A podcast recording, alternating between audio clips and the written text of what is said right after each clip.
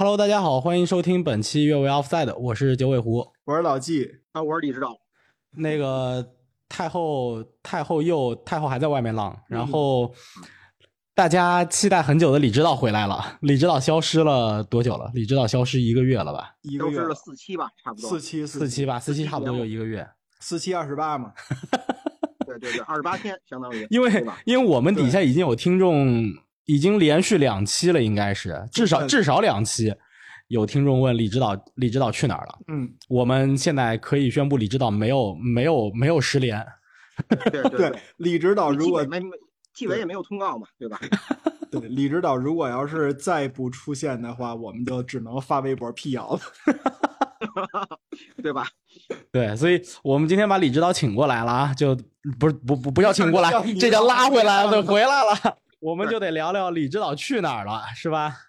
这个这么长时间没有出现在节目里，我觉得李指导得跟我们的听众朋友们交代交代，到底都去哪儿了，交代交代，交交代一下问题没问题啊，交代交代。这个感谢这个听户们的关心啊。这个去哪儿了呢？我润了，润哪儿了呢？润到了澳大利亚。怎么回事呢？是陪我闺女去那儿上学，因为呢，我们想在这个这个好好利用她这个暑假。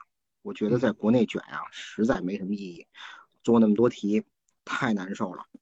那我们去哪儿呢？上澳大利亚，上那儿呢，看看当地的小朋友怎么上学，跟他们一块儿上上学，这个这个促进一下英语的提高，然后呢，也让他长长见识见识，看看这个这个国外的这个小学五年级呢是怎么上，嗯，都教一些什么内容，我们也学习一下。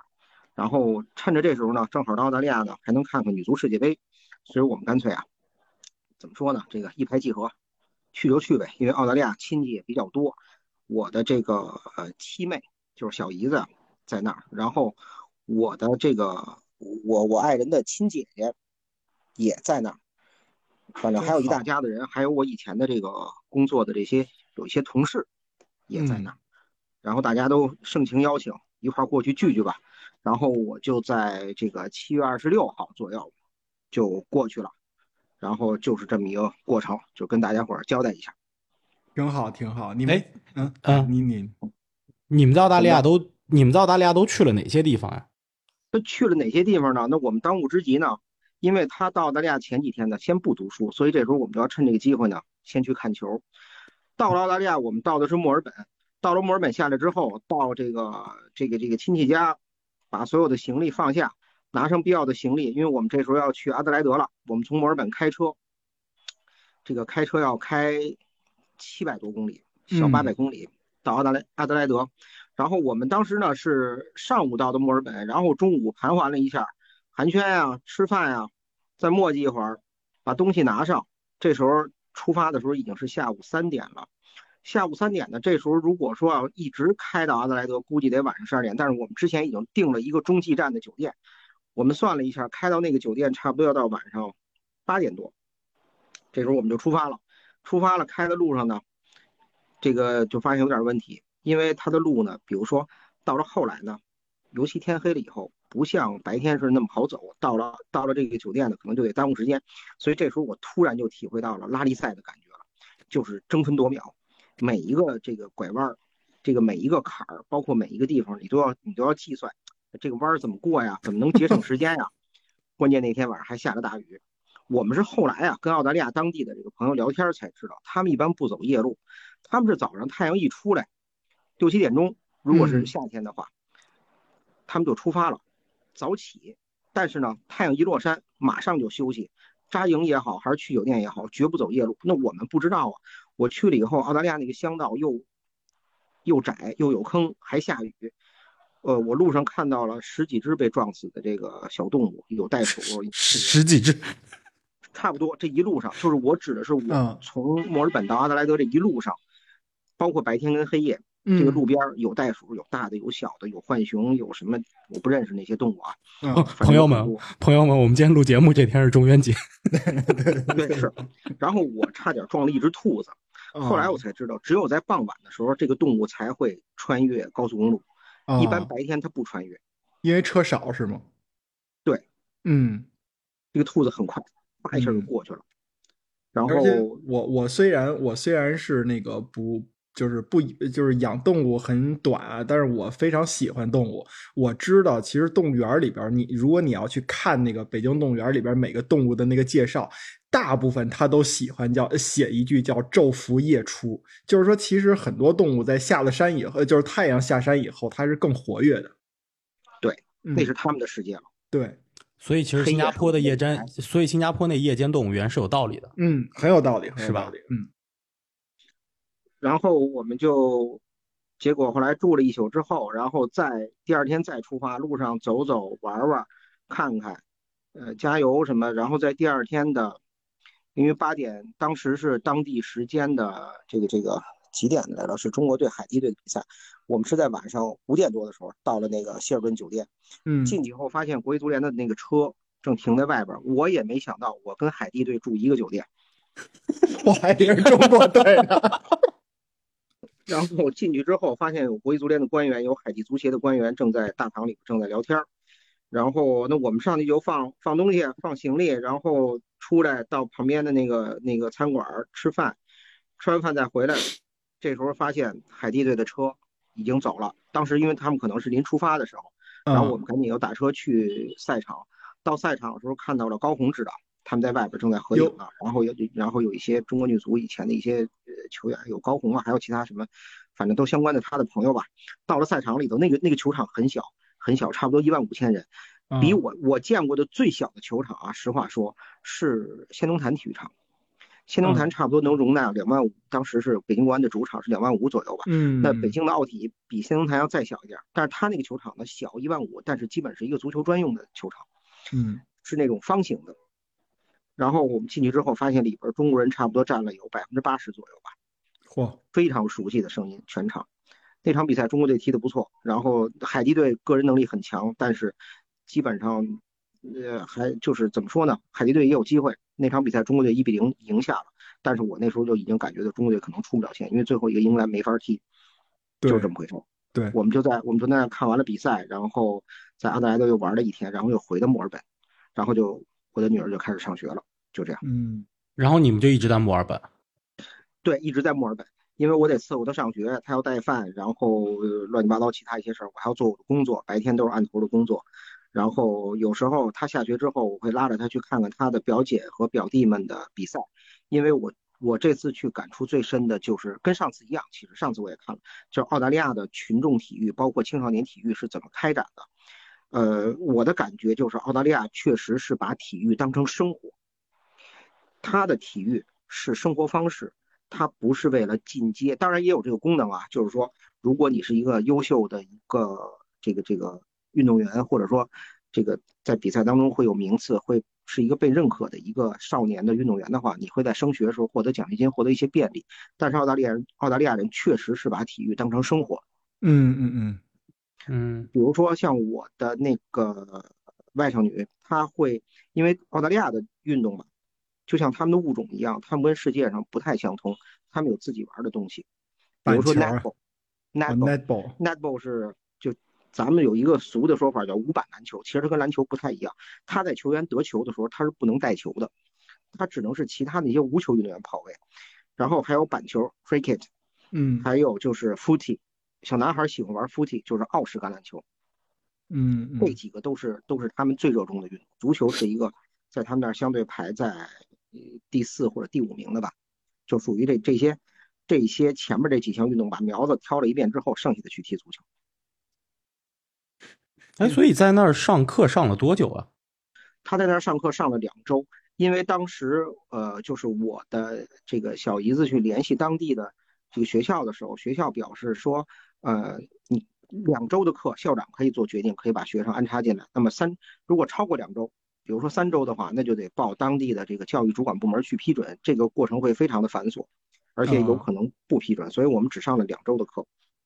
哦，他在当地。这个领略了一下当地上课不同的这个风格，他感觉跟中国是完全不一样，因为他是当事人，我也没上他的课。哎，那你们你们不是一共去了四周吗？还有一周干嘛去？还有一周就是玩儿，嗯，因为比如说我们第一第一周的大部分的时间是花在了呃墨尔本跟阿德莱德来回的盘桓当中，然后最后一周呢，我们用这个时间去到墨尔本各地走走，比如说参观了一些墨尔本的这些当地的这个博物馆呀，国家战争博物馆，还有墨尔本的美术馆，这个这个其他的一些其他什么地方，就是走走呗，还有串亲戚，还有到刚各地的景点去玩，就是这样。嗯，就就其实玩就只在墨尔本当地玩了。对，就没再去别处了，因为啊，呃，澳大利亚幅员辽阔，你要开车去一个什么地方的话也比较远，来回耽误的时间多。但是我自己确实去了澳大利亚，就是澳大利亚对这个英格兰的比赛的时候，这个英格兰的半决赛，我去了澳澳大利亚的市政广场，跟澳大利亚的球迷一起看比赛，感受了一下。然后因为当时就没去没去现场嘛，因为那个比赛在悉尼。啊，哎，那天去看中国队的比赛，有什么印象特别深刻的点吗？就是在球场里或者球场外，或者你们沿途啊、路上啊等等看到的，或者和在生活在当地的这个中国球迷聊到的什么的。呃，我因为我觉得当时到了球场里头，我发现这个说英语的人是弱势群体，因为就没几个，全是中文，全是中文，有当地的留学生，有当地的这个。这个这个已经移民了的这个这个这个华人，然后大家因为中国人太多了嘛，也不会说这个这个这个见了面非常非常熟络。哎呀，终于看到一个中国面孔，没没那样，因为全场都是，不可能这样了。然后看到了很多网红，比如说有嘟嘟马萨老师，他在我看台的那边，就是看台右手边吧，我不知道那是几看台。然后还有其他的一些。呃，人，然后给我感觉印象最深的是，倒也没什么，因为去澳大利亚次数比较多了。就是我们在散场的时候，因为打不着车，因为同时出来那么多人嘛，然后我们也没有当地的公交卡。我后来看了一下，走回酒店要二点五公里，我们就自己走回去了。当时晚上已经很晚了，就澳大利亚当当地的这些这些商户们都关门了。但是走在街上，发现至少我觉得阿德阿德莱德还是一个比较安全的城市，就是走在街上不会让你感觉到那种有不安全感。这这个是在我在美国洛杉矶或者美国的其他地方就不是这么感受的，因为我在美国开车路过过这些街区，我见过当地的那个人的样子。你让我下来从那走过去，我不太敢。当然，澳大利亚没关系。然后我在撤离的过程中看到了澳大利亚的这个这个骑警在执勤，当然也没有什么冲突事件让骑警表现出来。但是他们那个两匹那个高头大马，包括那个警察的装备，我觉得骑尤其在这个这个英联英联邦国家保留这个骑警应对这种群体性事件是一个怎么说呢？它不是一个装点门面的东西，它是有效的手段。因为那个时候你会感觉到，作为一个。走在路上的人，如果这边发生骚乱，你你你一个走路的人和一个和这个这种骑兵是没法对抗的。就你当时看古书里头，这个人骑着马，手里有兵刃，你你跟他对抗是不可能的。他一个是速度快，一个是居高临下。他们在在处理这种这种群体性事件的时候，通过这个这个马的快速移动，然后在中间建立屏障，很有效。嗯，这这当时是我是给我的感觉。对。因为那个二零一三年我第一次去英国的时候，就是人家就跟我说，那个你可以去那个英国去玩的时候，注意一下城市里边的那些骑警。说那些骑警，那个当时就他那个导游跟我们说了一句啊，说那个骑警啊，基本上都是女的。呃，然后呢，我就是第一次见骑警，是看见两个，应该是在巡逻，是在海德公园里边，还是在圣詹姆斯公园里边？好像圣詹姆斯公园里边。当时给我感觉就像李指导说的那个，就是即便她是女士，她骑着这个马，给我的感觉都像巨人一样。对，嗯。然后后来在那个哪儿，呃，曼彻斯特的那个那个球场，老特拉福德球场的外边也是。那到了那个时候，更得是大量的动用警力了嘛。然后，呃，就有很多那个骑警也都是女的啊。那个那因为那个路更平一点，你在那个哪儿圣詹姆斯公园里边，它其实那个公园的小道，它可能有个小山坡啊，或者有个湖啊什么的，它是有起伏的，就可以。你看北京的那个奥森也是嘛，然后再加上那个路小，有时候你可能觉得还看不出来那种差异。在那曼彻斯特，就是老特拉福德门口的那条，就是笔直的那个街区的那地方，然后那个地又特别平坦，有两个马过来，真觉得就是就像小山一样就过来了。对，是，嗯。然后我觉得就是这次去，啊，怎么说呢？反正很放松。然后我观察了一下澳大利亚的体育，女足世界杯在澳大利亚的影响力，呃，怎么说呢？我觉得就是足球在澳大利亚的影响力是日渐提高的，但是和他们当地的板球和这个 footy，就是这个澳式橄榄球相比，还是不行，还是差一些。哎，那他们的女足呢？呃，女足，我实话说，我没有进赛场看过澳大利亚澳大利亚队的比赛，但是我通过电视上看，就是看电视转播，那个悉尼那个球场里基本全坐满了。场外就是你你们去到的这些城市，阿德莱德也好，墨尔本也好，因为阿德莱德可能是一个相对比较小的城市，当然墨尔本还是一个还是一座比较大的城市嘛。然后也是应该也是比赛地吧，对吧？呃，像这种的话，就是你们你们在澳大利亚看到的，比如说街上呀，或者说其他的这个商场啊等等这些地方，有什么关于女足世界杯那些比较具有氛围的东西吗？有有，但是不多。比如说它的市政广场，呃，市政广场那儿，然后还有这个墨尔本的这个赛场那个附近，都有关于女足的这个这个这种这个这个呃这种宣传画。就是很大幅的那种广告广告屏啊，都用。然后我们在高速公路上开车的时候，都会看到这个有些大屏就放就变成了女足世界杯的这些，然后包括澳大利亚国家队的这些宣传画都有。但是你说，比如说在人人当中，但是澳大利亚人的这体育氛围不错，就是凡是比赛他都参与。反正那天晚上市政广场看澳大利亚对英格兰队比赛的人特别特别多，而且很狂那些人。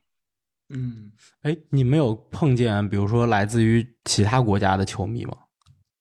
哦，没有，因为首先没有啊，不，呃，其他国家的球迷有海地的球迷啊，对，这你你们去看比赛了吗？就比如说你们在，因为你们在墨尔本生活了很长时间，然后说来惭愧，我在墨尔本是生活了很长时间，但是基本上我都是在屋子里度过的啊，因为我有很多案头工作要做。你看，白天我把女儿送走之后，下午我再去接她，下午三点钟她放学我接她，等于上午其实我没什么事儿可干，我除了在家做工作之外，我只要一出去，时间就都占没了。我不可能在下午三点里再再折回来接她，然后我的社交圈也都是当地的这个华人和以前工作的同事，所以当地人接触的不多。嗯，确实跟我们当时跟我们当时去看欧洲杯不太一样。对我我们当时去看欧洲杯，我们当时去看欧洲杯纯粹就是去看球的，所以基本上走的还是游客行程。然后对我们是住家里的都是。对对对，我们当时因为还是住比较市中心的地方，确实在巴黎城里头你能看到。来自于世界各地的球迷，而且因为当时巴黎，巴黎它在铁塔底下是有一个非常大的足球公园的，对，所以其实那边是一个非常大的一个球迷的聚集区，而那边又正好是旅游旅游区，嗯，所以确实会碰见非常非常多来自于世界各地的球迷。李指导，那我问你一个，哦，对，因那个你们不是也住了那个阿德莱德的那个呃希尔顿酒店了，对吧？嗯。啊，那个酒店里边，在酒店的大堂里边有没有一些足球的氛围啊？呃，大堂里没有什么，除了海地队的官员和国际足联相关的官员之外，我没见过那块有这个其他国家的球迷在。哦，就或者说他们穿着着这个国家队的比赛服，但是我确实在场地里看到了，就是中国队海地比赛里头，场内有澳大利亚球迷。他们因为是都穿着澳大利亚国家队的围巾和那个那个毛线的帽子，嗯，那个配色是澳大利亚国家队的，然后还有阿德莱德当地的橄榄球队的戴他们那个当地橄榄球队帽子的澳大利亚球迷，他们纯粹是作为这个第三者，就中立者来看比赛的。这个明白，那看来确实像你说的，就是澳大利亚的，就是体育氛围可能很浓，但是足球氛围可能还差点因为二零一八年我跟太后去俄罗斯看过世界杯，当时我们就也是跟九老师说的似的，就是纯世界杯的。主题的旅游，所以我们就在莫斯科待了三天。我印象特别深，当时从那个莫斯科的机场出来，呃，我们的第一个酒店呢离机场很近，因为为了方便搁东西嘛，方便入住。呃，到了酒店以后，我们就其实马上就被感染了，因为那个酒店的大堂已经挂上了各个国家的，就这三十二强的这些小旗子，而且它不是我们想象的中国那种酒吧里边那种，就是怎么说呢，就是巴掌大小那种小旗子，它基本上那个旗子得有一张桌子那么大。它特别是把马上要举行比赛的两个球队的旗子，会以特别大的那种那种尺寸来给它展出。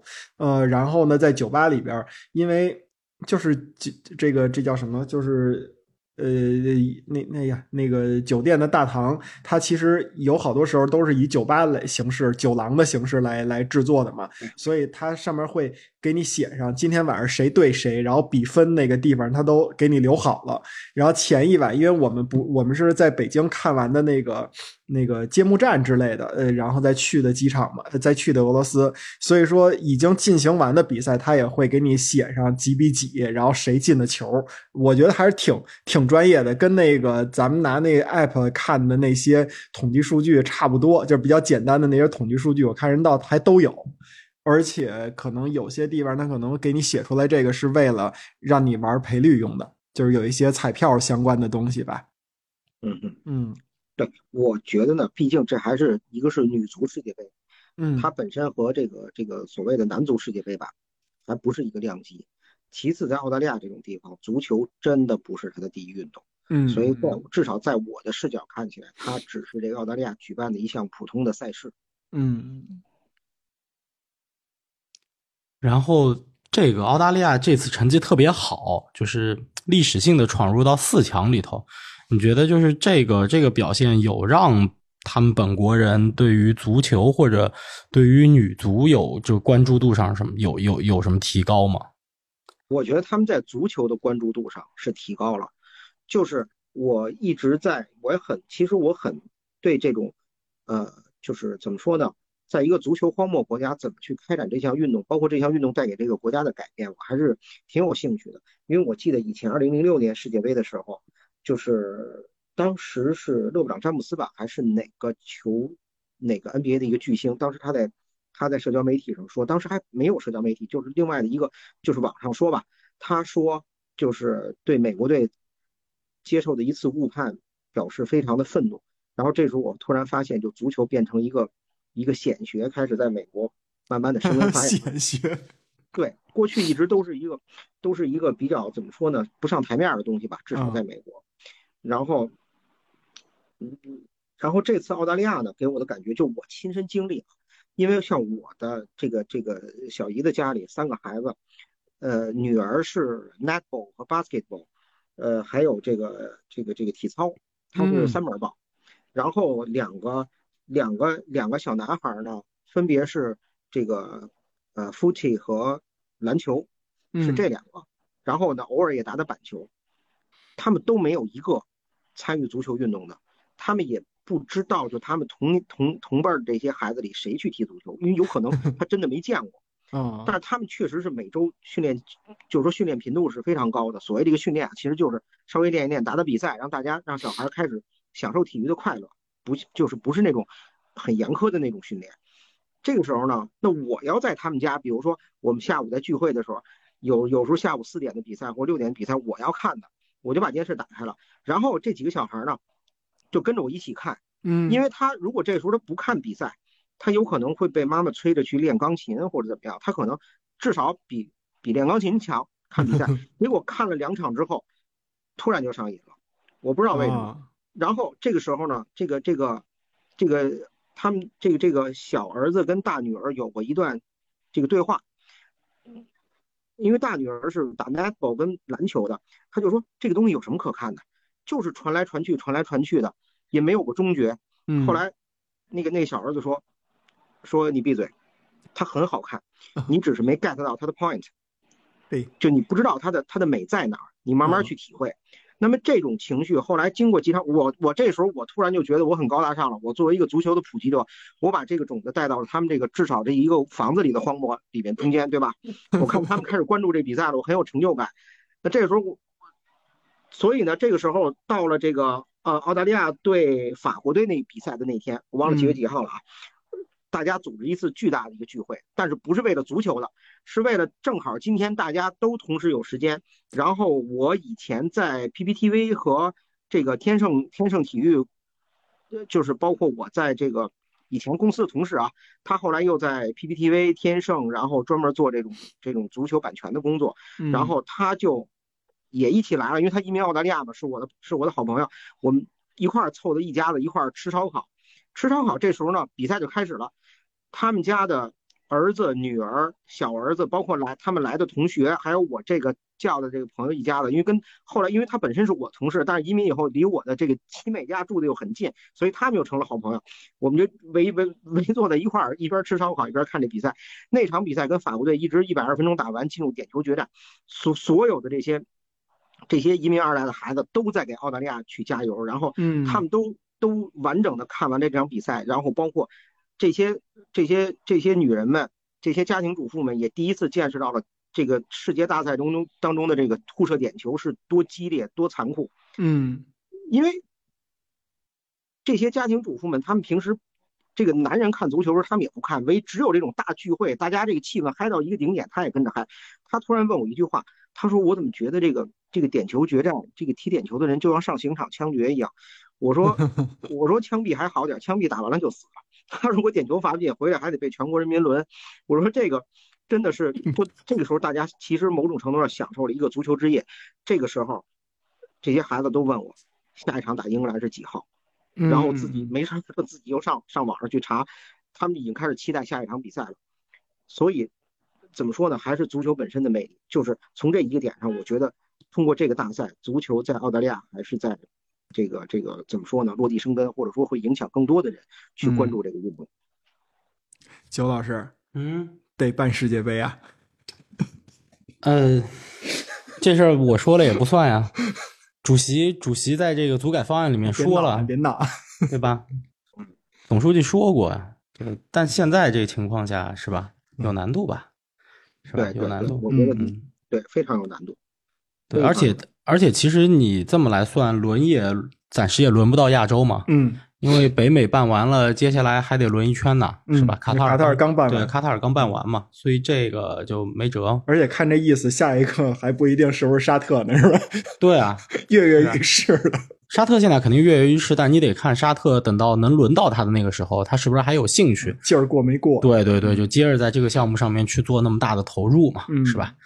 所以，这但实实实话说啊，我在澳大利亚我串了很多场，包括我看了这个社区的 netball 比赛，嗯，我看了这个社区的篮球比赛，然后嗯小朋友的篮球训练，包括他们一场收费的这种卖票的业余篮球赛事的一个一个重要的重要比赛，就是澳大利亚的业余篮球比赛。那村 BA 对他的村 BA 比我们的这个业余篮球赛事，我觉得要更专业。比如他会在更专业的球场里头，然后有专业的裁判，然后这个球迷所有的这个呼这个这个这个这个怎么说呢？这个叫好都叫在肯节上，他知道叫在哪儿，嗯，他不是棒槌，嗯就是我给我感觉，说实在，我我为什么不认不觉得村超是一个很很令人令人欣慰的东西，是因为我发现村超，我在看比赛，这是我的看法我看比赛的时候，我发现他们没在看球，所有的这个场上漂亮动作的节点，这帮人有点有点迷茫。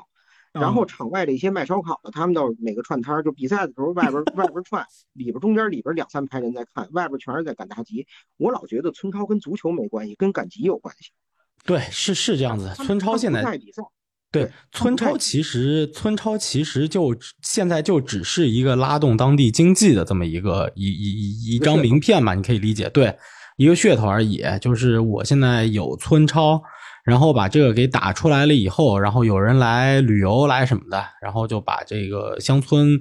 乡村文化、乡村乡村旅游那些东西给做起来了，它确实拉动了当地的这个经济。但是你要真说跟足球有多大关系，没有。其实而且这两天不是有一视频吗？说李毅在村超进球。嗯你看那，你你看那，要是那个是村超的话，那村超哪有那么多人看比赛啊？就嗯李毅那李毅那进球那场，你你看看，你数数边上有几个人，嗯你数对得出来，？没错，后边有闲闲溜达的，然后有这个什么的，它就是一场一场这个这个怎么说呢？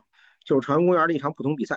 嗯，对，都没有那一排两排的人，对吧？要不要都没有。要不侯宝林那些有生活呢？你别说看个体育了，看个戏，那不是还家家长里短的在那聊呢吗？楼上你们家孩子为什么撒尿了？对，然后我呢，实话说来惭愧，我创了这么多场，有足球的，有这个 netball 的，有什么乱七八糟啊，还有网球的，嗯我没见过澳大利亚一场足球比赛，就是包括这个这个呃，怎么说呢？呃，小孩踢的也好，没有，嗯呃，所以我我很惭愧，我没看见过澳大利亚的人踢球怎么样，包括业余的比赛。嗯，你是没有找，还是就是他那边我没找？我没有特没有特意找，因为我去的都是我家我的这个这个七妹的孩子们的比赛，包括还有这个网球训练中心，我过去看看。啊，然后其他的我没有特意去找足球，但是呢，踢球的人，我我后来查过资料，澳大利亚的足球这个这个这个种子是谁种下的呢？其实不是英国人，是克罗地亚人，对，是是巴尔干人，嗯就是他们来。其实早最早的这批英国的移民没有带来足球，他们带来的是橄榄球和这个板球吧，嗯板球。嗯只有后来的经过一波、两波、三波的这些巴尔干半岛的人，通过各种的这些战乱呀，他们到了澳大利亚以后，他们把足球落地生根。所以你看，在澳大利亚过去的那些优秀球员里头，维德玛也好，维杜卡克罗地亚人，对然后博斯尼奇，博斯尼奇是是斯洛文尼亚还是塞尔维亚，我就不知道了啊。反正这些维奇们，他们带来的。对，包括你们现在的那个波斯特克格鲁，他是跟希腊呀，跟对跟东欧啊，对对都有关系。对，其实是嗯欧洲人带来的足球，所以这个这个呃情况就是这样。对，我记得当年澳大利亚还有一个，就除了博斯尼奇以外，还有一个也是叫什么什么奇的那么一个球员，一听就是一个克罗地亚人。对，嗯，嗯，嗯，哎，李指导，你当时看那些比赛，或者说他们这个日常参加的训练，基本上是一个什么频率？比如说周末、周周中的晚上，然后周末有比赛不是周末，不是周末。比如说像我的那个外甥女儿，她参加的 netball 呢，一周差不多有两次。就是他们他们的小他们小孩，我不知道别的家庭是什么样啊。呃，这些小孩几乎每天都有体育运动。然后我去了别的朋友的家里，他们的家里的这个墙上，包括那些荣誉的，这个这个有荣誉柜，也都是展示着女孩 netball 的这个学校，这个他们所在的这个球队的成绩的成绩的那种奖杯有很多，也就是说他们也在参加这个运动。澳大利亚的球场很多，然后他们小孩儿，呃，netball 也好，还是篮球也好，还是其他比赛非常多，他们几乎练一会儿就有比赛，而且他那个我给我印象最深的就是澳大利亚人打比赛的时候，当地的这个这个这个人跟我说的啊，我们聊天儿，他说因为他是中国人，他说你看他们不像中国一样，小孩在场上受伤了，比如说牙被牙被打掉了也好，骨折了也好，他们从来不会去找找这个肇事者的毛病。因为这都是在体育这个这个体育环境中这个伤受的，这是一个这是一个竞赛的环境，大家都明白，而且没有一个没有一个家长起来去指责裁判，你这次判罚为什么不利于我们？你是怎么吹的？你懂球吗？这种东西，因为裁判也都是业余的，有年轻的年轻的这个这个姑娘跟小伙子过来吹，他们都是他们都是有的可能就是给一些报销一些油费，有的连油费都没有，就是业余的来这个兴趣爱好来吹比赛。穿着正经的裁判裁判服，但是很专业。然后他的氛围非常好，就是大家都在、都在这个在体育说体育。比赛完了以后，在场边比如说买点买点什么可乐呀，或者买点什么饮料啊、面包啊，吃吃。有的有的家长就是或者说打完比赛的孩子坐这一边吃薯片一边看比赛，氛围很好。它真的是一个很很舒服的体育环境。嗯，我觉得这个其实挺让我羡慕的，因为呃，我我确实看到过有的那个家长，你说我没孩子，那我有时候偶尔看到那家长真跟裁判急，真跟对手急，对吧？他他跟裁判急我都理解，他有时候跟对手急，然后对手也都是那么半大点的孩子，哎呦我天呐，我觉得看着有点。就是有有点觉得很很受不了吧，这是一点。然后另外一点呢，我也跟身边的朋友也聊过，就是他们说你老纪你喜欢踢足球，你有可能搬家了，你有可能那个呃怎么说呢？原来那个局散了，那那现在我们这儿有一个新的局或者怎么样？其他你为什么不去别的地儿找个局？我其实就一个观点，是因为我不敢去。为什么呢？因为我看到身边太多的，就是有的时候这种比赛，呃。就是咱们说的过一点啊，就是叫应该叫呃，那那叫什么？那个那个摔倒必骂街，然后受伤必打架。就这种情况让我觉得非常非常的呃，就是遗憾吧。我觉得足球足球不应该是这样，就特别是你在场上看，你在家里边看足球，看到电视上那些球的时候，特别是当你的主队把一个队员给给铲翻了，然后那个裁判没给红牌，网上骂你的时候，你都会去给这个主队去拼命的辩驳，对吧？就是说他这个是合理的，或者怎么，你会找各种各样受受伤的寸劲儿。但是这事儿别发生在自己身上，发生在自己身上，你肯定急眼。是的，是的，因为我在我。我因为我吧，亲戚都在澳大利亚，所以就是说我差不多每个一到暑假或者寒假，只要机缘合适，都会去澳大利亚。我觉得在那儿挺放松的。我看了很多的比赛，给我的感觉，当地人是在用一种君子人的方式，在维持着他们的体育的这个这个环境的这种平衡。就我们也不指责对手，然后大家所有的动作也都是这个这个这比较绅士的。嗯，然后呢，也不指责裁判。裁判所有的错漏判都是正常的，因为它是体育的一部分。唯一的一次我见过家长起来，也不是抗议，是提醒，是因为当时记比分是双方家双方，比如说住院的，你里边出一家长，我这边出一家长，你拿着一 iPad，哎，这个这个红队得两分，这是蓝队得两分，你跟这摁。结果呢，这个摁摁比分的这个家长呢，跟旁边聊了两句，晚记了一个比分，然后这边就有家长说，刚才那有一三分没记，这边记上，也就这一次。也不是，也不是骂街，是提醒，就这么简单。嗯，在确实在一个比较和谐的环境里头，这个这个体育的赛，这个氛围非常的浓。而且他们当地就有这种，我见过一个一个篮球场，这篮球场是个是个，就是说三个篮球场连着的，然后你走到一通道可以进入三个不同的赛场，然后他场边的观众可能就就是那种很简易的呃十几个，他那个承办不了大型赛事，就是这种社区赛事，但就那一个体育馆，差不多这个这个这个所有的费用都是要这个财政来出。就他们的很多的财政的钱是花在社区体育设施的维护上，跟包括裁判啊，包括这些其他这些硬件的维养。怎么说呢？我觉得群众体育这个事儿还得政府来，政府会牵头。比如说你这个社区的俱乐部，政府要牵头帮你获得赞助。你当地的这个 COS 超市还有 Woolworths 超市，你必须要赞助这个俱乐部，你不赞助不行。嗯。就是一刀切，或者说你这个你当地的企业，他政府总能想办法给你拉来一家来。比如说我见过的一个田径俱乐部，这田径俱乐部，苹果、什么李子、就香蕉就没断过。运动员训练完了就永远要免费的吃，为什么？他是 COS COS 超市赞助的，这超市每天就拿出一堆卖不出去的过来让他们吃。当然质量上也没什么问题啊，就是政府会想办法，这事儿还得政府来做，不能让民间解决。嗯，对，这至少是澳大利亚给我的感觉。我我同意，我同意，这个我完全同意。其实我们之前我记得很早的时候，那个时候李指导还没来，嗯，呃，我们曾经有过一期讨论，关于说为什么足球豪门大多存在于大城市。嗯，对，就是对。首先，你首先你大城市一般有比较好的一个收入水平。那么我们说足球这种，或者说整个体育，它其实是上层上层建筑嘛。你只有解决了温饱，对吧？你才有你才有就是多余的这个钱和精力去考虑这些上层建筑的事情。那么显然，在大城市它有更好的一个群众基础，这是第一。第二，大城市有更好的产业基础。我们当时其实聊到过，你比如说在意甲，为什么南部要比北部要强？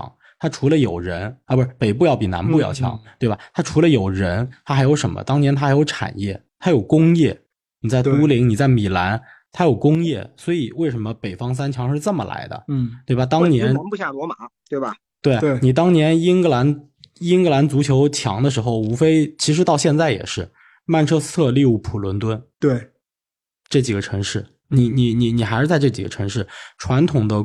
大城市对吧？然后和工业重镇，就伯明翰觉得自己是白白养了这么一大城市 啊。但伯明翰其实你要看到说，像阿斯顿维拉在历史上它也是非常强的。对对对对对，所以所以其实它还是要有产业支持的。就这里甚至我觉得可以说莱斯特，就莱斯特当年这个胸前广告，现在当然是老板自己的了，对吧？但当年他胸前广告是什么？是 Workers。嗯，就是其实就是英国的乐事薯片，嗯。啊，乐事薯片在英国不叫那个 L A Y S，嗯，它是改了一个名字叫 Workers，W A L K E R S，是这个，其它它的 logo 是一样，都是一个小太，都是一个小太阳当中有一个小旗帜这样子 logo，这个是莱斯特当地企业。它是赞助了莱斯特胸前很多很多年，所以就你还是要有点像那个沃尔夫斯堡被那个大众赞助是吗？对啊，嗯，对啊，一样的，你本地企业都是本地企业。嗯其实你这个勒沃库森、拜耳医药，吧？对对对，这都是本地企业。你霍芬海姆和那个、那个、那个、那个 SAP，嗯对吧？很多都是这种本地企业，你还是需要靠本地企业来支持。我觉得这个事儿就还是一个当地政府你重不重视的事情。对你要重视，你有你有大量的办法让你这些本土企业、本土银行，对吧？各种的这个产业嗯去赞助和资助你的一些其他的这种呃体育啊、文化、旅游啊、影视啊等等的这个发展。对，也确实之前我改这种政府的 KPI 去，这这个这个怎么说呢？它的政绩的这个这个评价标准。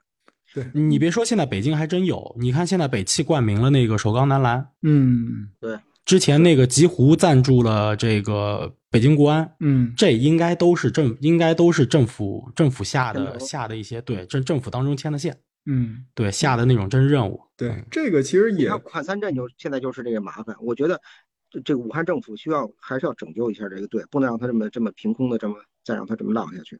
他现在核心，他现在核心还是有的地方政府不重视你，包括像当年重庆两江竞技，还是一个政府不重视的问题。你现在，但但我们也理解，现在政府可能有别的一些工作自顾不暇，对吧？你现在包括城投债啊等等这个问题，但这个就说深了啊。但是我觉得整体的这个理论是这么个理论，你其实这些。这些俱乐部，当你没有成长为像曼联、利物浦这种超大型的、具备国际化实力的这种俱乐部的情况下，其实大量的俱乐部是不具备这个能力的。你无论是日职联赛，还是韩国联赛，还是中超，还是你其他的英国本英英超联赛，甚至我们就说英超联赛、德甲联赛那些非特大豪门的这些球队，还是要大量靠本地企业支持的。他们的赞助体系当中的，就是。腰部和底部是大量的本土企业来支撑的。对，这个有好多那个就是不懂体育的人啊，他有的时候会难会说风凉话，这点也也提醒一下，就是你的这个思路是错的。他们会说，比如啊，你这个这个这个政府办了一个什么什么比赛，或者是办了一个什么什么这个这个呃体育俱乐部什么的，人家人家企业跟关企业什么事儿啊？企业也不想参与，然后你非得让他给给你赞助这个那个的什么的，就是他这个逻辑不是这么回事儿。对我们，我们说一个相对敏感点的一个事儿，就是中性名这个事儿。嗯，我始终认为中性名并不影响企业宣传。对，就好像你难道不知道利物浦的老板是干嘛的吗？你难道不知道切尔西原来老板是干嘛的吗？嗯只是人家的推广做得好，你不要觉得冠名了，你的企业就怎么做好宣传推广了。嗯，这个我觉得没有直接联系。你的宣传归宣传，你的资产归资产，这是两回事儿嗯啊。所以，就我觉得，就大家对于这个事儿，就像老季刚刚说的，就理解上有点本末倒置了。嗯，你的你的宣传推广上的一些东西，其实并不影响的。难道大家不知道黄泉黄泉集团是干嘛的吗？嗯，对，就是可能中国，我觉得可能还是因为商业化吧，就是整体的商业没有人家欧洲、欧美那边玩的那么明白。他可能从工业革命就开始探索这些事儿，咱们晚了一段时间吧。那就是你可以从这个广告，你就能看出来，我们现在逐渐的开始学会了一些在新媒体端投放的那个广告，会相对来讲呃好玩，然后艺术化，它的这个这个不那么硬了啊。那以前我们一提到，就是这个广告主一提到这个广告的意思，就是你必须得。啊，把我的这个 logo 做的无限大，出现的时间无限长，恒源祥羊羊羊，对对对，就是这种的吧。就是当然，现在大家还知道细分了。你比如说电梯里的，因为你可能那个在里边待的时间长，然后你也没事儿干，你就接受这种反复洗脑，确实可能它的效果好。就是分分分批。那之前那个广告主不是这么看的，广告主认为我给你钱了，你就需要那个就是无时无刻的去。让我的这个口号，让我的颜色，让我的这个这叫什么？这个这个名称会出来。嗯，那你再看看像国外的那些创意广告，可能到最后一秒你都不知道这个东西它说的是什么事儿。哎，这当年我们在英国就是这样看电视，哎，看广告，猜广告，对对对，猜这个广告到底做的是什么什么产品？对，所以就是人家玩起来了，人家不在乎这个事儿了。因而且这这也能理解啊，因为这个 marketing 和 branding 这个东西本身就是舶来品。对对就你其实看中国以前，因为我们是从计划经济到到中国特色的就社会主义市场、嗯市场经济嘛嗯，对吧？那这个以前计划经济的时候，谁重视品牌啊？品牌有什么用啊？嗯，对是不是就这么一回事儿？你都是国家计划分配嘛，你要品牌干嘛？对所以也是在一个学习和变化的过程当中啊。对对，这这这聊远了，聊远了。这个，对对，聊聊聊聊远了，我们拉回来啊。就刚刚其实聊了比较多体育的东西。这个，我我个人，我个人，我其实对那个游学还是挺感兴趣的。我跟李指导，我也问，我后来也问过几嘴，就当时李指导应该是还在这个澳大利亚呢，也问过几嘴，但是我还是对这游学挺感兴趣的。就这个游学，它是一个怎么样课程？就是就是日常上这个那边学校的课，对吧？对，其实很简单，就是我们联系一下当地的学校，找到校长本人，呃，打个电话说您这边能不能安插一个中国的小学生在这儿，比如说上上一段时间的课。本来我们想的是上四周，上一个月，然后校长说呢，呃，只能上两周。我说 OK 啊，两周也可以嘛，一周多少多少钱给他，也不贵。然后给他之后呢，这个就去就去插班上课了，就这么简单。他嗯其实不需要太多的手续或者什么东西。哎，咱真实的讲，就有嗯就是因为因因为你课和课之间肯定是有课间休息啊什么之类的嘛，嗯。这个有隔阂吗？就能玩到一块儿吗？呃，他第一天就基本跟那些人都混熟了，然后这个能玩到一块儿。呃，因为我女儿的英语呢，虽然是中国，她中国教出来，但是她呢，她敢说，她凑合能用，反正嗯只用了两天，基本上就能跟当地小孩能能玩到一起了。挺好。没遇到种族呃种族歧视那种的，就啊，或者这实话说，这是我们之前担心过的，也是他嗯特别担心的，因为他会看了一些这方面的新闻，然后我也有担心，我说那怎么办？我说这那咱们中国人去人那儿上课有种族歧视，对吧？如果说我们碰见了，嘴里说两句，那忍忍就过去，那也你也你也没什么办法，因为毕竟是你主动上人那儿来上学。如果说有碰见肢体上冲突，那就干呗，对吧？那完了再说，也算是也也怎么说呢，也是一种交流方式嘛。然后去了以后发现呢，确实没有。他当时去上课之前的第一天还在有点担心，后来我安慰他，我说无论你今天有多担心，你放心，到课程结束的时候，你都会哭得稀里哗啦的。这个只是我当时安慰他的话，没想到真成真了。就是他上两周课，比如每天都在，就是他们那个他是一个天主教的一个学校，有意大利语老师，然后有其他的一些，然后他呢主要跟我说这些课程跟中国不一样，中国是上课是教给你一二三四，他当地呢叫 research，他 research 占了很多时间，比如说我们来研究一下这个非洲动物的迁徙，因为他只有小学五年级嘛，这个课程也可以研究研究一下非洲动物的迁徙。然后呢，后一堂课是辩论，咱们辩论在家里是养猫好还是养狗好，每个人这个正方，你支持狗的提出你的观点，这个反方支持猫的提出你的观点。这不是我编的啊，这个不是我举例的，是确实是这个课题。然后他去参与这个辩论，怎么样怎么样？然后他就他当然到了那边，他会觉得当地的课程很轻松，而且老师对人很很友好。因为中国的老师嘛，你也知道，我们这种就是我们都是从私塾时代过来的这种教育，偏重于这个这个灌输和这个就是怎么说呢？权威老师比较对权威权威性比较高。我不知道这两个教育哪个哪个会更对或者错，我实在我是这个话题太大，我说不出来，我也不懂。但是当然，做小孩来说，他肯定会认为那边的环境会更轻松一些，更舒服一些。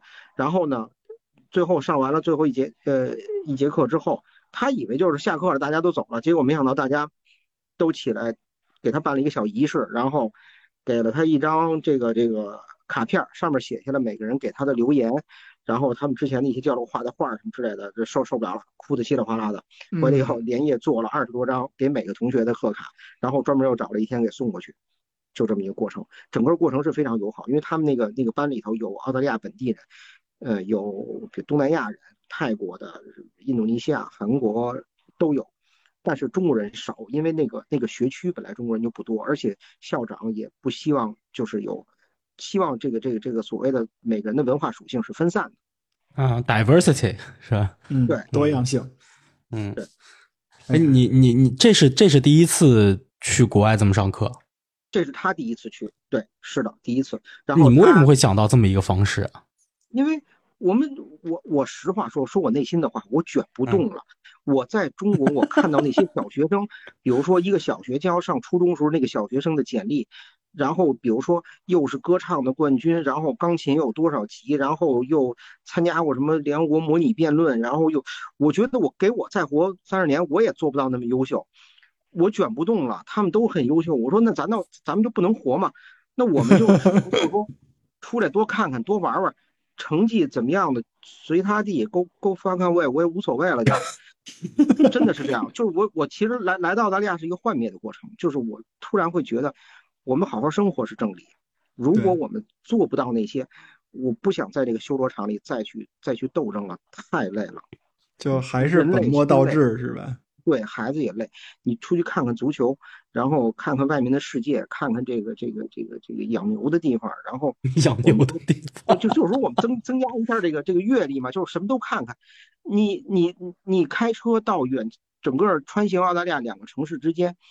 有看到袋鼠跳着过去，看到漫山遍野的牛，然后看到这个这个这个这个中中国人曾经在那儿挖过的金矿，然后走进他的博物馆里，看看他那个空军飞机在编队的从头顶上飞过去，这个不比你坐在家里一天十篇口算强，受不了。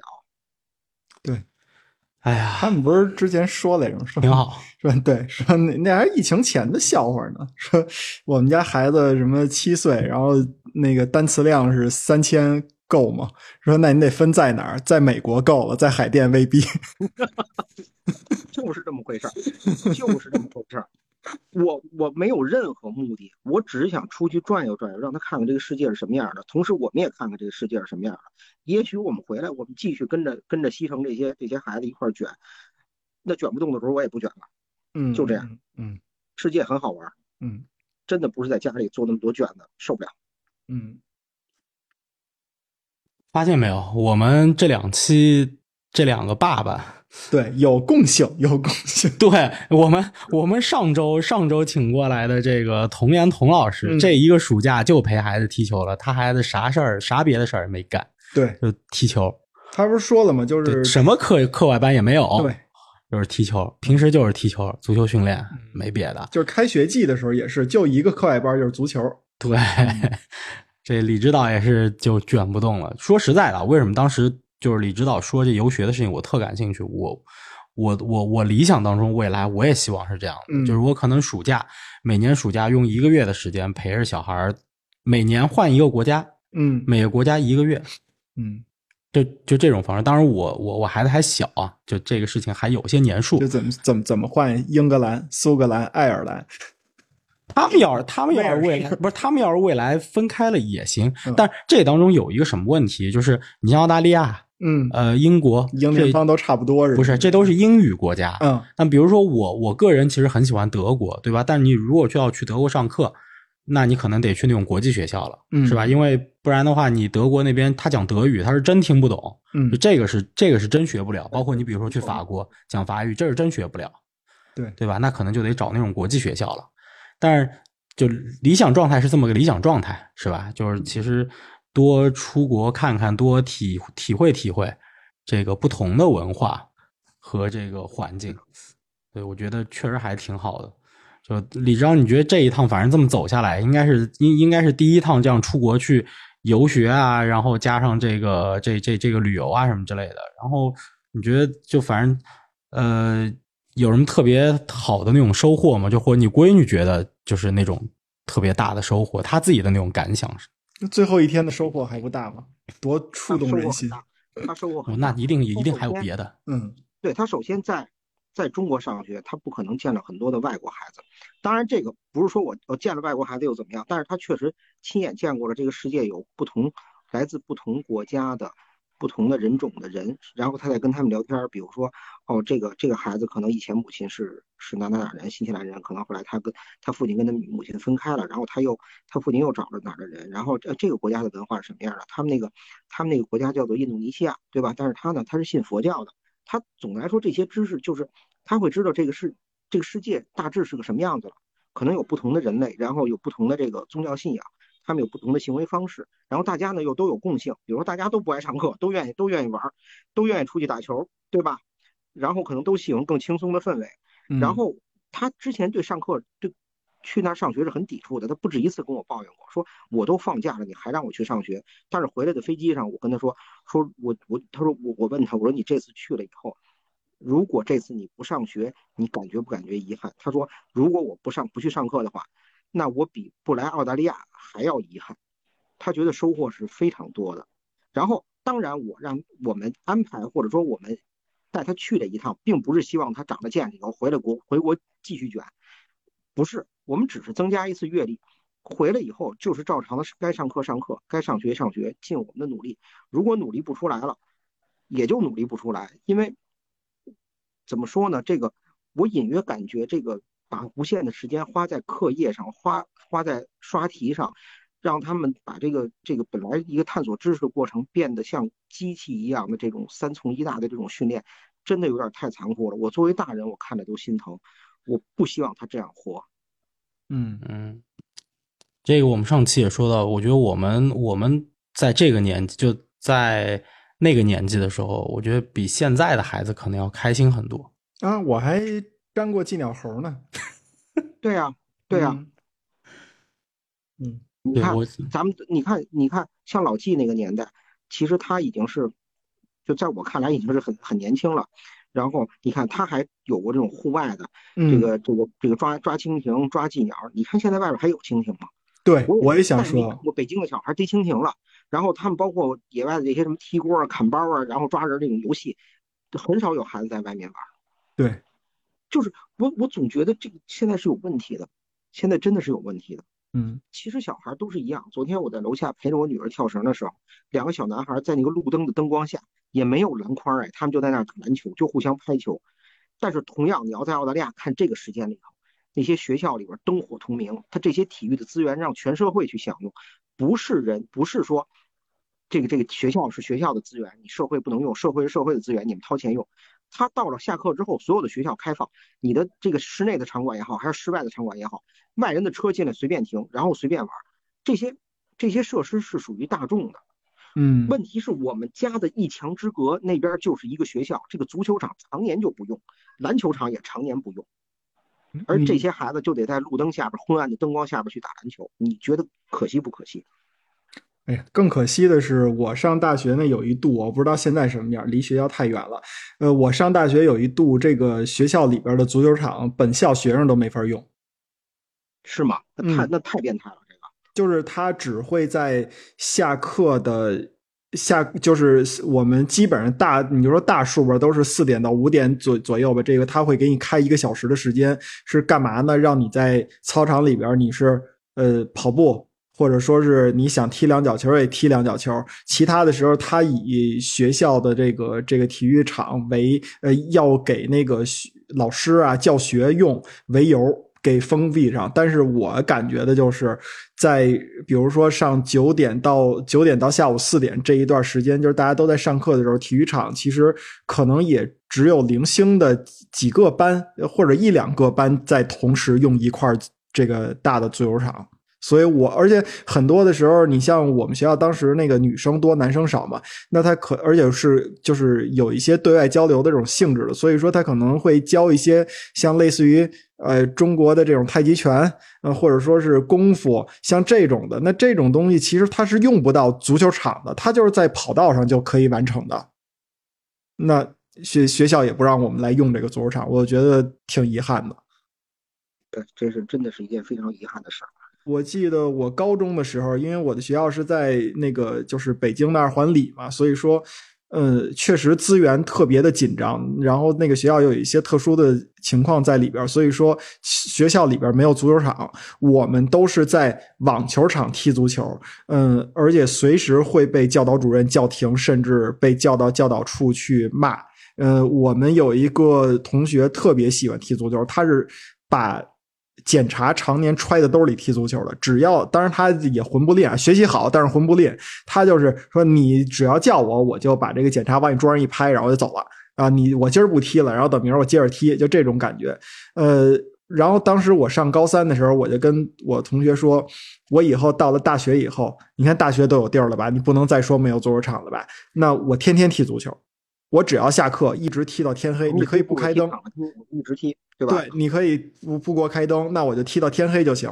结果到了大学以后，我上了大二到大四这段时间，可以说是我人生当中体重长得最重的。为什么？就是因为他每天只给我开一个小时的时间，让我打卡去跑步。因为那会儿有了那种叫什么学生体测的那么一个要求嘛，就是你你必须得要跑够多少公里的那个次数啊，然后才行。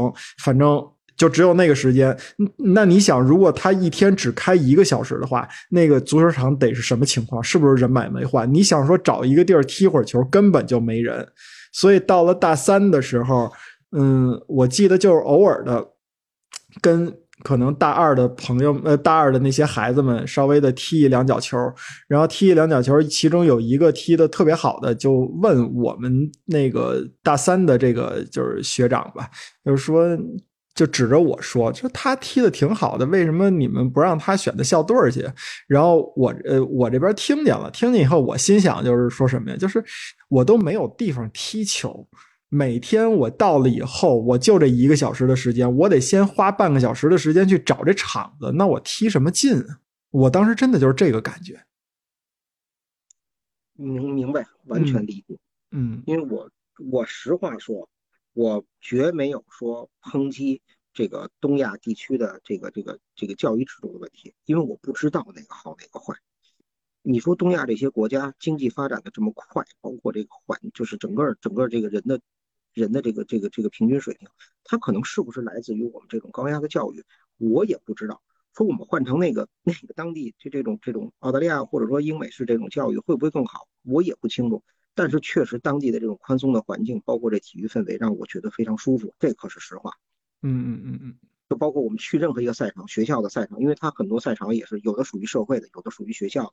我们去学校里的赛场的时候，完全不需要各种停车的报备啊，什么你车牌号多少，您哪位学生是个看啊，来过来拿个卡片，然后抬杆进去，没杆儿，我们进去就停，也没有说，哎，你这你这车别碰着学生什么之类的，就大家都在一种很很土、很很放松的一个环境里进行没有那么多，没有那么多就是麻烦的事情，这是实话。嗯，我们在英国玩去的时候，二零一九年，嗯，那个我跟太后有一个，就是在爱尔兰有一站的那个住宿吧，是选在了一个大学校园里边，是不是爱尔兰那个？科赫大学还是哪儿？好像还可以那个大学，呃，就是里边等于我们理解啊，就应该是教职员工的那种分的房子，或者说你你在那儿有有自己的那么一个房子，然后呢，你你也不住，你就可以租成公寓的这种形式。然后我跟太后就就开着车过去了嘛，就像李指导说的，就是这个学校可能就有一个大门，上面写着是什么什么什么 University 或者什么什么 College，然后你就进去了，进去以后就是。没，就是没有那种特别硬的那种围栏啊，或者说是隔阂，那大家都可以来用，它就相当于是社会的一部分嘛，跟社会是交融的。这我们这儿确实做不到，嗯，做不到，人也太多，他有他的苦，他有他的，他有他的难处，这个我完全明白。或许我要是就比如说中国学校的这个画室人，我也会这么干。嗯，这个我倒是很能理解。对，但他对，因为他会有很多延伸的问题，这个我们就不延开了，就不延展开来去讲了。对，对，反正还是挺羡慕的。就这个一个参加这一趟之后，以后的暑假我还会带他出去，不只是澳大利亚，应该到别的地方再去再去转转，是吧？可能美国呀，这个英国呀，反正先把英语国家走完。再看看接下来看看其他语言国家。这个等下一个暑假的时候，因为他就六年级毕业了，正好时间上包括这个压力上更小一些嘛，所以因为正好也是他妈妈在利物浦大学毕业的一个多少周年的一个纪念吧，我们去英国看看。可以可以可以，二十吧？对，我不知道，因为实话说我没去过英国。你知道不知道，你知道？差不多，你算一下那时间嘛。是是是，嗯，对，差不多。因为是他他他他原来是我老板。我我我就说这事儿啊，我我其实从从我上大学开始，包括我开始认识英超联赛之后，我就非常迷恋英国那种那种就是工业化时代留下那种遗迹，包括那个烟囱啊，然后那个那个那个昏暗的小道，然后走向球场的那个路啊什么之类的，在油画里见过，在录像里，在各种片子里看过，我就是没去过英国，我想圆一次英国梦，去英国看看，然后什么苏格兰、北爱尔兰啊转悠转悠。然后嗯或者说再有机会的话，因为美国那边有很多的，我妹妹在美国，然后有些亲戚到到美美美国加拿大什么转转，而且我没去过纽约，没去过这个这个这个东海岸，有机会去看看，嗯也带我女儿去看看，基本是这个计划。嗯，嗯，我有我有两个问题啊，一个问题就是你们二位都有孩子吗？就是有没有一个计划，就是可能在考虑在孩子在什么时候的时候，把孩子就是送出去读个大学、读个书这种的呢？还是说一切随缘呢？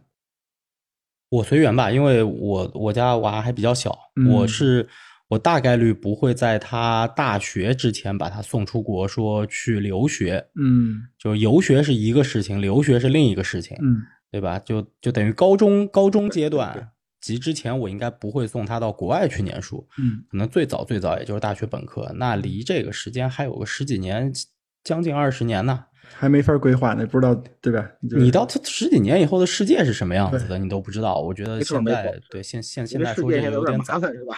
嗨，对 哦对，那说说不定到时候非常麻烦呢。嗯嗯对我现在也是，我佛了，现在真佛了，不是假佛。以前以前说佛了，好像有点嘴上有点轻松，但实际上心里较着劲。现在不，就是全佛了，嗯，里外都佛。那李指导，你说如果要是你家孩子说想给他报一个这种就是运动的这种，你说俱乐部也好啊，还是说什么也好啊，你希望，嗯，就是他自是不是在在你现在看来，他还是会以足球为主啊？他现在正踢着呢，哦，踢着呢，哦，对他现在已经加入了以前北京国安这个边后卫那个吴指导吴春来的一个俱乐部，嗯他在他就在那儿那个那个踢。然后呢，当然他如果因为这次他去去澳大利亚又迷上篮球了，因为那个那个家里后院能打篮球，嗯所以这个这个这一段时间他喜欢什么运动就可以就就可以参加什么运动。我希望是他能多多上运动场，多体会运动的快乐。其实挺好的。对，而且运动其实是相通的，有好多你可能打踢踢足球，然后你打篮球也更容易上手嘛。反正我身边儿，我觉得好多的朋呃朋友吧，特别是上了初中以后，你就会发现，要是平时一直在踢足球的，他可能打篮球，他也也也也会进步很快。对他的对对对他他的，脚步啊，然后这种技术动作的协调性都是有基础，它是相通的。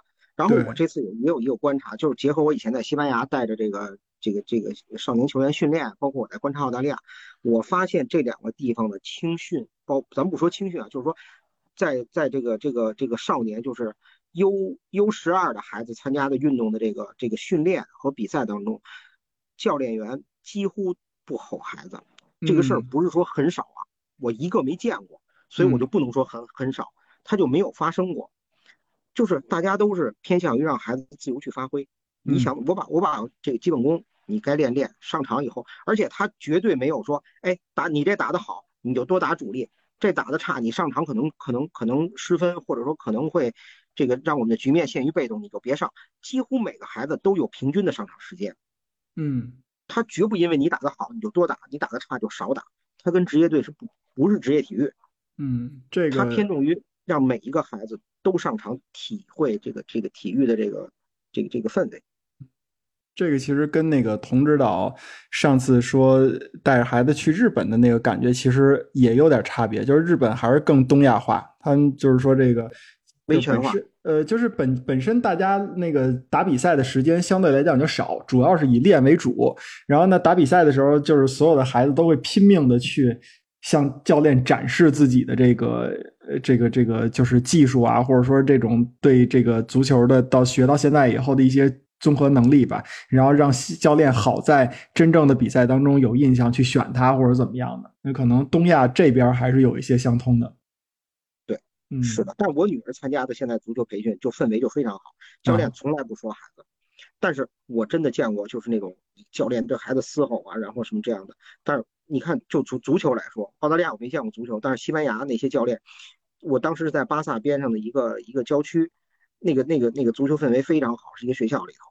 然后那些教练有的也都是曾经在拉玛西亚梯队工作过的，嗯，他们就说过，他们从来他们是让孩子自己想这场上怎么处理，因为最后场上都得他们说了算，都是孩子自己去解决，你不可能抠他每一个细节的，就让他自己在比赛当中找到这个这个问题所在，让他自己想。就跟那个 research 是一样的嘛，对吧？就是跟的 对吧？孩子在文化课 research，嗯、体育上也自己琢磨去。没错，嗯嗯嗯。所以这就是我这次估计要说的话还能说很多，但是基本上这就是我这边的这些感想。嗯挺好的。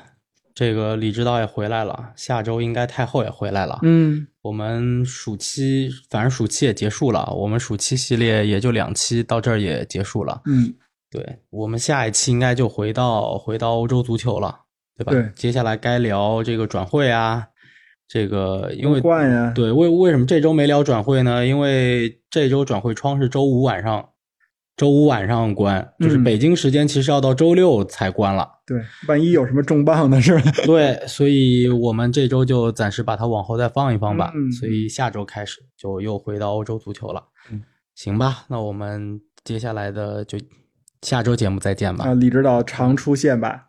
对，啊，那那是必须的，回来就行。嗯，因为在当地网络情况实在不太好，我尝试哦过加进来，但是呢，很多跟国内的这种视频连线，包括这个语音连线都非常困难。但是好在呢，就是上 Twitter 啊，什么其他的一些什么学习网站倒是比较快了。那这是什么叫学习网站？对，就一些网站，一些网好的行吧，行吧。好的你，看我就是了解了解凯恩转会什么的，都是在 Twitter 上非常快的。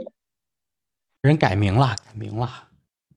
叉儿，啊，对对，叉儿这个叉儿嗯网站上，行，好的，那我们这期节目就到这里吧。嗯，拜拜，下期见，拜拜。拜拜拜。拜。